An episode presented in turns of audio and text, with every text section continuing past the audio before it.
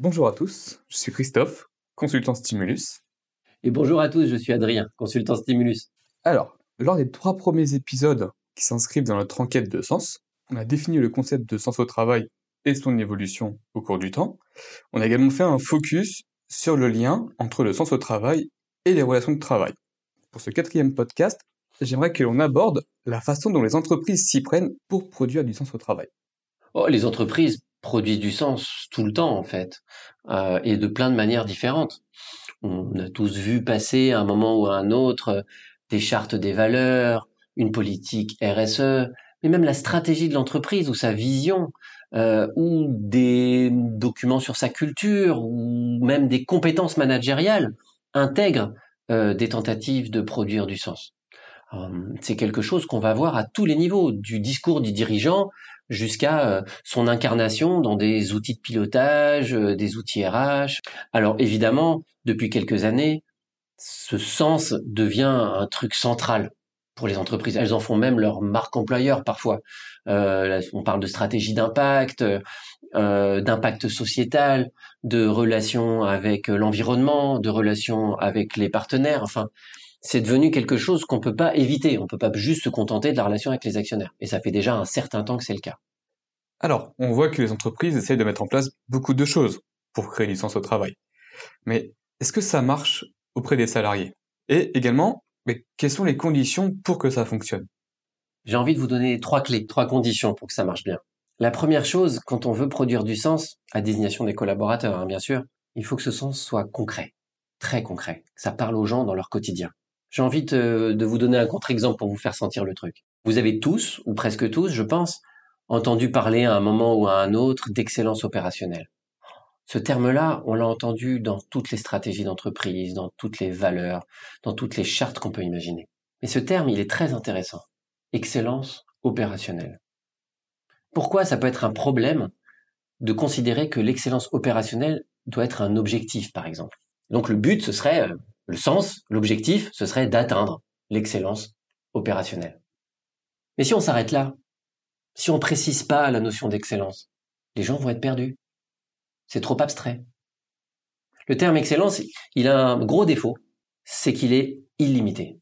Il n'y a pas de borne à l'excellence. On s'arrête jamais. Son deuxième défaut, c'est que si vous précisez pas ce que vous mettez dedans, bah, chacun y fait son interprétation. Et donc là, vous pensez produire un sens qui est précis pour vous, qui est précis dans votre tête mais chacun va y mettre le fruit de sa culture, de son expérience, euh, de ses passions, de ses envies, ou de ce qu'il a compris. Donc le terme excellence opérationnelle n'est pas un problème en soi. Ça devient un problème si l'on ne précise pas clairement ce que l'excellence opérationnelle est et ce qu'elle n'est pas. À quel moment je m'arrête? Jusqu'où je dois aller? Ça nécessite une incarnation concrète au niveau des équipes. Sinon, c'est une abstraction qui va faire aller tout le monde un peu n'importe où. Le deuxième point de vigilance, quand on produit du sens, c'est d'éviter tout ce qui va relever des injonctions contradictoires. Typiquement, sois innovant, mais respecte euh, les procédures et la conformité. C'est très difficile pour les gens d'être innovants, c'est-à-dire sortis du cadre en respectant le cadre. C'est typiquement contradictoire, ça. Et quand on regarde les chartes, chartes de culture, les valeurs des entreprises, on peut très vite se rendre compte qu'il y a toute une liste d'attentes qui sont mutuellement contradictoires de cette sorte. Troisième défi, quand on veut produire du sens, et celui-là, je dirais, il est très difficile, voire même impossible, le plus souvent. C'est que quand on veut orienter, donner de la perspective, même réorienter euh, la stratégie d'une entreprise et donner de la vision, ben on peut heurter les valeurs profondes des gens. Ça peut générer des conflits de valeurs. C'est pas parce que ce qui est proposé pose un problème éthique ou moral c'est parfois juste parce que le changement est très difficile à accepter. Je vais vous donner un exemple. Le marché de la fabrication des machines qui roulent sur des rails. Les métros, les trains, les trams. Il y a 20 ans, le marché porteur, c'était le TGV. Un produit de luxe. L'Aston Martin de la voie ferrée. Mais maintenant, c'est un marché mature. C'est un marché de renouvellement. Le marché porteur de la machine qui roule sur des rails, aujourd'hui, c'est le métro dans les pays en voie de développement en Inde, en Chine, pour des municipalités. Et ça doit pas être cher. Ça doit être produit en un an et demi. Alors que le TGV, ça prenait cinq ans, six ans, ces projets-là. Mais le truc, c'est que c'est les mêmes ingénieurs qui concevaient des TGV à qui on demande aujourd'hui de concevoir des métros. Mais c'est pas du tout la même histoire. Concevoir une Aston Martin ou concevoir une voiture légère et pas chère, ben pour l'ingénieur, c'est pas les mêmes exercices, c'est pas la même fierté non plus. Et donc là, ben ma stratégie qui est de plutôt fabriquer des métros pas chers, etc. Pour des ingénieurs qui sont habitués à concevoir des produits de luxe, ça peut être très difficile à vivre. Donc, point de vigilance essentiel quand on accompagne un changement profond de culture. Être très précautionneux de respecter la dignité des gens. Et enfin, un dernier point, très difficile et même parfois impossible, c'est donner un objectif, produire du sens en tant que dirigeant, en tant qu'entreprise, mais qui risque de générer des conflits de valeurs auprès des collaborateurs. Et pourquoi c'est impossible? Ben, C'est impossible parce que ben il y a autant de conflits de valeurs potentiels qu'il y a de personnes. Chacun a ses propres valeurs. Et pourtant, il n'y a qu'un message. Et donc, être très respectueux du fait que ben, les collaborateurs sont pas obligés d'adhérer à tout ça. Ne pas forcer l'adhésion. Hum, ne pas essayer d'être toujours plus pédagogique, mais plutôt aller explorer ce qui fait que les personnes ont des inquiétudes. Ça, c'est le bon mouvement.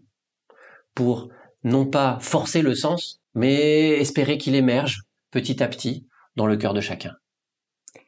Donc là, on vient de détailler euh, les grands points de vigilance pour produire un discours porteur de sens. Mais concrètement, dans le quotidien de travail. Oui, c'est vrai que ça suffit pas. Un autre point hyper important à avoir en tête, c'est que si je produis un discours qui fabrique du sens, qui est cohérent, qui est concret, et qui respecte aussi le fait que les gens sont pas obligés d'adhérer, mais qu'au quotidien, les gens voient des choses, des pratiques, des comportements qui n'ont rien à voir avec ce qui est exprimé, il va y avoir un problème. Et le truc, c'est que dès qu'il y a un changement dans une entreprise, bah, il y a une grosse différence entre l'intention qui est posée à un instant et le changement qui prend du temps. Et donc, forcément, qu'à un moment donné, les personnes vont rencontrer un écart entre ce qu'ils voient et ce qu'on leur a raconté. Et ça, on a du mal à l'éviter, en fait. Une situation très fréquente, par exemple, c'est une entreprise qui va prôner un management plus collaboratif, mais les managers au quotidien, ceux qu'on rencontre, bah, ils n'ont pas encore bien tout intégré. Et donc, ils ont un management très hiérarchique. Et ça, pour les collaborateurs, c'est très difficile à vivre. Mais c'est aussi normal que ça arrive comme ça. Et évidemment, quand un collaborateur voit qu'il y a des pratiques très différentes à l'intérieur de son entreprise, bah, il va pas comprendre. Soit il va trouver ça injuste, soit il va trouver ça bizarre. Et ça aussi, ça génère de l'incohérence.